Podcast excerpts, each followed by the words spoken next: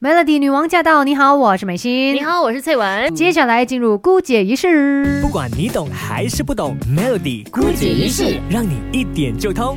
今天在姑姐仪式，我们来聊聊蛋白质还有肌肉之间的关系吧。虽然说我们两个都不算是肌肉型的人，哎，不过呢，还是偶尔有做一些运动的。而且我们也是凡人，对于这个练肌肉也有很多的一些呃误区或者迷思。对，我觉得最多人可能会想到的一个东西，就觉得。说哎，你要长肌肉啊，你就多吃一些蛋白质的东西啊，你就会长肌肉啊，或者就是喝一些跟蛋白质有关的饮料啊等等，另外额外补充的部分，对，好像。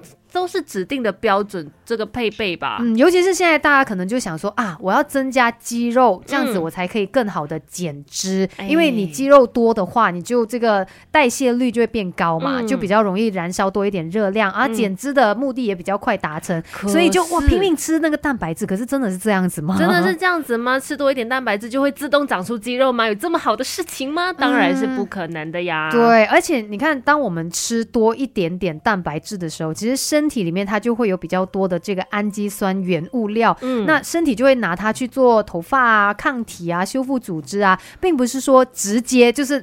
变去你的肌肉。对，其实我们不要误会，说这个蛋白质我们吃进身体之后，它一定会照着我们的想法去发展。在身体里面很多的部分，可能都需要用到蛋白质的合成的。嗯啊，那你刚刚刚讲说头发啦，或者说一些指甲啦、骨头关节啊、韧带啊等等这些东西，都需要蛋白质的。对，就是这个原料，它不是百分百变成你的肌肉，没错没错，它可能只有最后的几八仙还是多少，不知道啦，它才变成你的肌肉。没错，所以真的，如果你想要长成肌肌肉人的话呢，当然还是要是需要付出努力啊！你一定要做很多的肌力训练，才有办法做到你想要的这个效果。对，最重要的就是运动这一件事情啦。那关于蛋白质跟肌肉量之间的这个关系呢，我们等一下再继续跟你聊。Melody，Melody 女王驾到！你好，我是美心。你好，我是翠文。不用问天，又问地，Melody 孤举一世，什么都告诉你。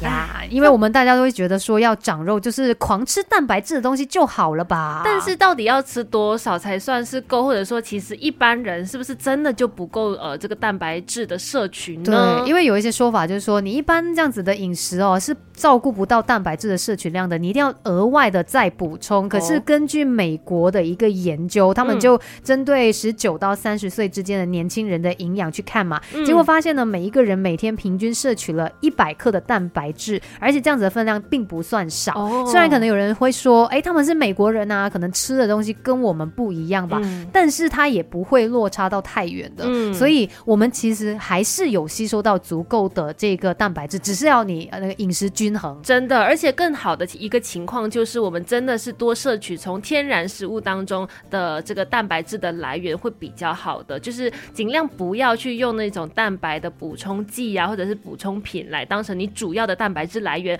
而更多的就是去摄取不同来源的蛋白质，比如说鱼类啊、蛋类啊、豆类啊这些白肉等等。